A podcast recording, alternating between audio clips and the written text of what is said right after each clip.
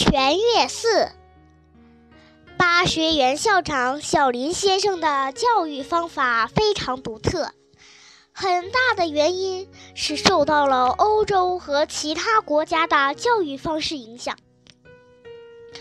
比如说，从韵律操开始学习新的节奏，吃饭、散步时的礼仪。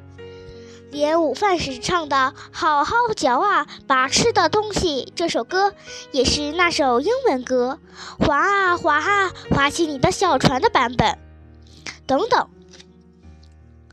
这样的例子数不胜数。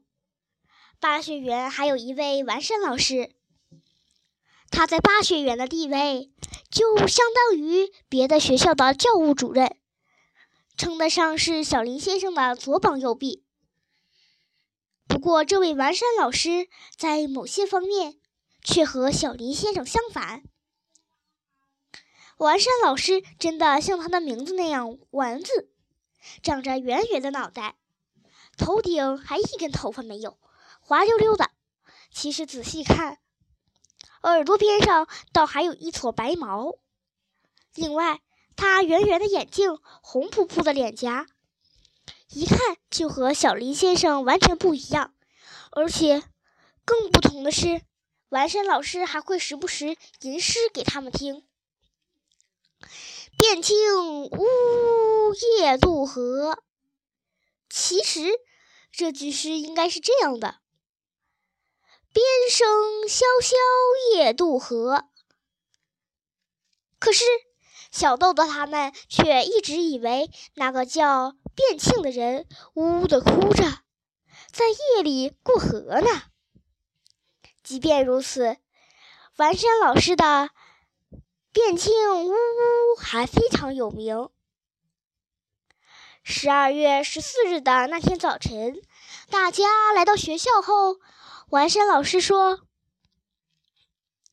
今天是四十七仪式报仇纪念日。”我们要到玉泉寺参拜，我已经和你们的家长联系过了。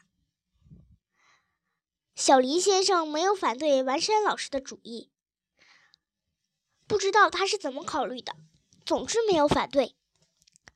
也许他觉得这样也不是什么坏事。不过，小豆豆的妈妈还是觉得八学园的风格去祭拜四十七仪式的墓。两者一对比，总有点怪怪的。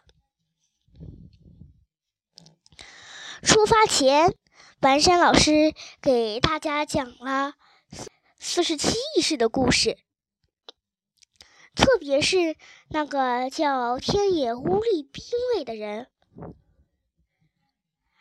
他负责准备四十七人的武器，被抓后获。无论官吏怎样拷问他，他只是说：“天野乌力兵卫是一个男子汉。”他丝毫不肯泄露义士们的报仇秘密。凡是老师把这段故事讲了好几遍。学生们虽然不明白四十七义士到底是怎么回事，但可以不上课。带着去比九品佛还远的地方散散步，大家都很兴奋。孩子们向校长先生和其他老师说了声“我们走啦”，由完山老师带头，全校五十名学生浩浩荡荡的出发了。在队伍那里、这里，不时的传出“天野乌力兵卫是个男子汉”的声音。一个女孩子也大声地说：“是一个男子汉。”吵吵嚷嚷的样子，惹得路上的行人纷纷笑着回头看。从自由之丘到玄月寺，大约有三日里，但路上几乎没有汽车。十二月的东京，天空一片湛蓝。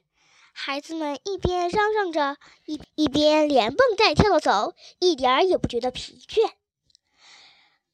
到了全月寺，完山老师给大家发线香、水和花，这里排列着很多坟墓，不过要比九品佛寺庙的坟墓小一点。